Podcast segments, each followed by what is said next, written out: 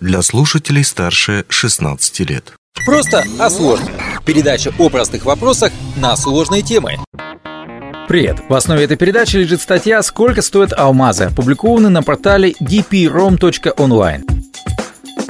В одной из наших прошлых передач мы рассказывали о том, как огранка влияет на стоимость алмаза и как оценивать саму огранку. Если суммировать, то можно сказать, что ювелиры смотрят на аккуратность огранки и на саму форму огранки. Чем сложнее огранка, тем она дороже, что в принципе логично. Теперь давайте разберемся в том, как определяется стоимость самого алмаза, перед тем, как он попадет на огранку. И тут есть несколько методов оценки. Сегодня разберем два варианта. Один международный, а другой наш отечественный. В 1953 году Гемологический институт Америки разработал одну из самых точных систем оценки алмазов. Большинство гемологических лабораторий мира для определения стоимости камней до сих пор опираются на классификацию GIA 4S. Система разделяет алмазы на 5 степеней качества. Плохое, удовлетворительное, хорошее, очень хорошее и отличное. Качество алмазов определяется по четырем ключевым параметрам – масса, цвет, чистота и огранка. Вес добытого драгоценного камня напрямую влияет на его стоимость. Масса и размер алмазов измеряются в каратах. Один карат эквивалентен 0,2 грамма. В зависимости от веса алмазы делятся на мелкие, средние и крупные, те, что весят свыше 0,7 карат. Обычно крупные минералы имеют более высокую стоимость, однако некоторые мелкие камни более ценны, если обладают уникальными качественными характеристиками. С другой стороны, есть параметр цвет. Полностью бесцветные белые камни самые дорогостоящие, так как в природе встречаются крайне редко. Объяснение тому простое. Чем прозрачнее алмаз, тем больше он искрится и блестит.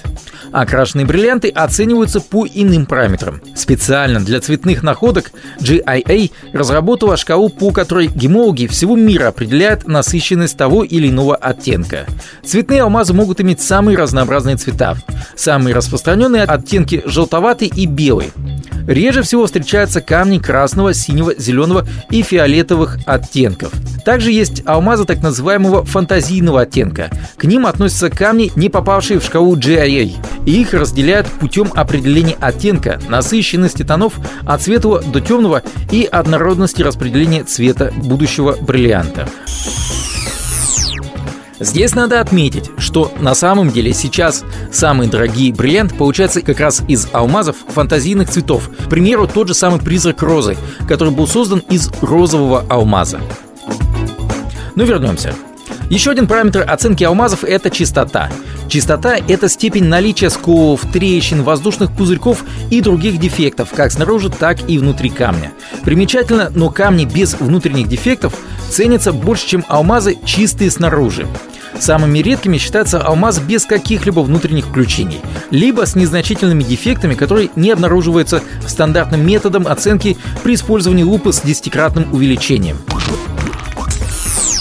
В России стоимость алмазов немножко отличается от стандартной международной и имеет свои особенности. К примеру, мелкие круглые алмазы российская система делит на 6 групп, средние и большие уже на 12.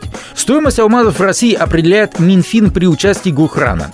На официальном сайте ведомства периодически публикуются прескуранты цен. Они выступают в качестве ориентира для стоимостной оценки природных алмазов и бриллиантов. В России прескуранты чаще используются для оптовых сделок между огранщиками и дилерами, а также для опознавания цен при реализации на внешнем рынке. Что ж, на этом все. Удачи!